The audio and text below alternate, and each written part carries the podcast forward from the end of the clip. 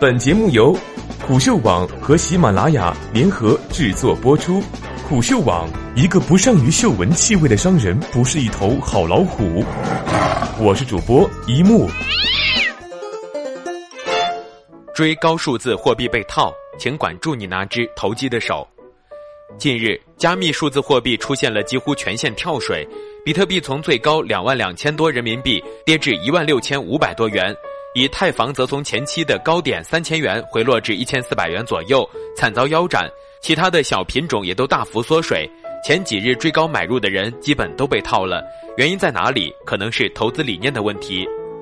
关注区块链已经一年有余了，比特币也是。一年前，比特币的价格是四千元左右，前几日一度涨到两万元左右，涨了五倍还多。一年前买的 P2P 理财产品，截止到现在收获了百分之八左右的利息。这几天会时不时的想，如果当初拿出几万买几个比特币，现在会怎样？看着暴涨的比特币、以太币和莱特币，也在想现在拿几万投资，明年此时会怎样？伴随着短短三十天比特币暴涨的信息轰击，很多朋友都有类似的想法，很多人都应该是付诸行动了，否则不能解释近期比特币为何会涨成这样。这个时点涌入的人，可能都抱着一个朴素的想法：暴赚一把，运气好的话翻个十倍，十万变成了一百万，房子首付不就出来了吗？届时一旦赚够，肯定会拿出来，把比特币换成房子，简直是人生最重要的一笔投资，人生最英明的一个决定。问题在于，你看到了比特币的暴涨，羡慕早期投资者的先见之明，却不知在二零一七年之前，他们最羡慕的是没有投资比特币的你。早在二零一三年，比特币就曾经冲上高点。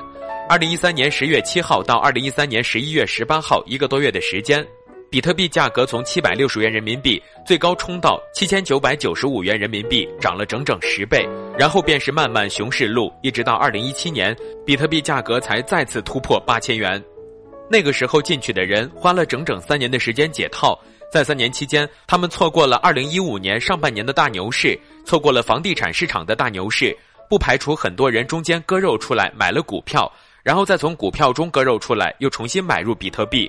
当然，很多人可能出来后就没敢再进去，熬了几年割了肉，最终还是错过了这波大涨。所以在投机市场中赚大钱哪有那么容易？关于投机市场中的博弈，巴菲特那句“在市场恐慌时买入，在市场贪婪时卖出”最为经典。知道的人多，但做到的不多，或者有些人只做了一半。在别人恐慌时买入，在别人贪婪时加杠杆再买入，最后爆仓；或在市场贪婪时解套卖出，然后折腾几年，不如存在银行吃利息。问题在于，市场贪婪的时候往往是涨得最好的时机，而且往往还会持续涨一段时间，直到该进来的都进来了，然后便是暴跌，无止境的暴跌。什么叫该进来的都进来了？这个判断并无共识。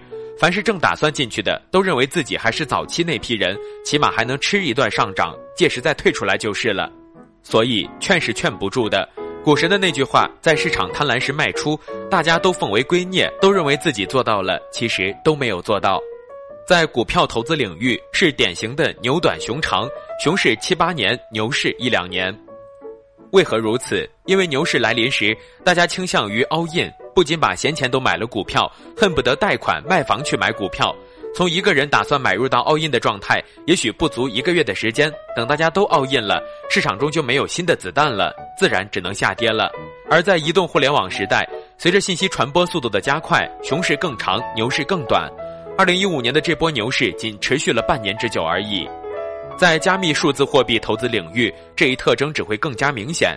因为没有涨跌幅限制，且七乘二十四小时交易，因为标的集中，大家的热情更容易在短期内释放，短短几周就能涨个几倍。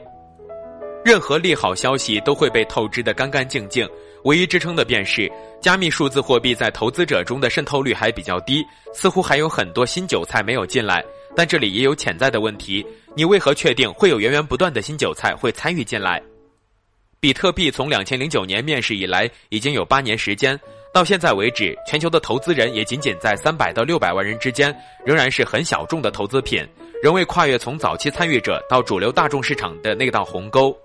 阻碍加密数字货币走向主流市场的因素有很多，最主要的原因仍然是作为投资品未能获得监管机构的充分肯定。就国内情况看，因为监管的机制，便衍生出下面的两个问题：一是支付体验的滞后。在快捷支付早已成为充值标配的当下，在比特币交易所充值依然只能采取最原始的方式，即从银行 APP 中向特定账户汇款，需要输入收款人、汇入银行账号、汇入银行金额、复言备注信息等，仍然是 PC 时代的支付体验。究其原因，二零一三年央行等五部委发布的关于防范比特币风险的通知明确要求，各金融机构和支付机构不得直接或间接为客户提供其他与比特币相关的服务。二是未能进入主流的金融产品交易场所，金融机构弊端大资金很难布局，仅仅靠散户的力量，交易量低，难言天量天价。近期在比特币暴涨的刺激下，交易量暴增。国内三大交易所日均交易比特币两万至四万枚，合计金额仅四至八亿元人民币。所以，除非监管机构完全转变对比特币交易的态度，否则指望新的大资金进来似乎可能性不大。比特币交易只能局限于特定的小圈子里，缺乏大量的新投资者，缺乏新的资金接盘，凭什么就能肯定现在的高位只是开胃菜呢？还有最后一个理由是。若你管不住你的手，在不该买入的时候买入，你必然也管不住你的手，在不该卖出的时候卖出，或在该卖出的时候不卖出。即使赚到了前期的纸上浮盈，也无法落袋为安，总是空一场罢了。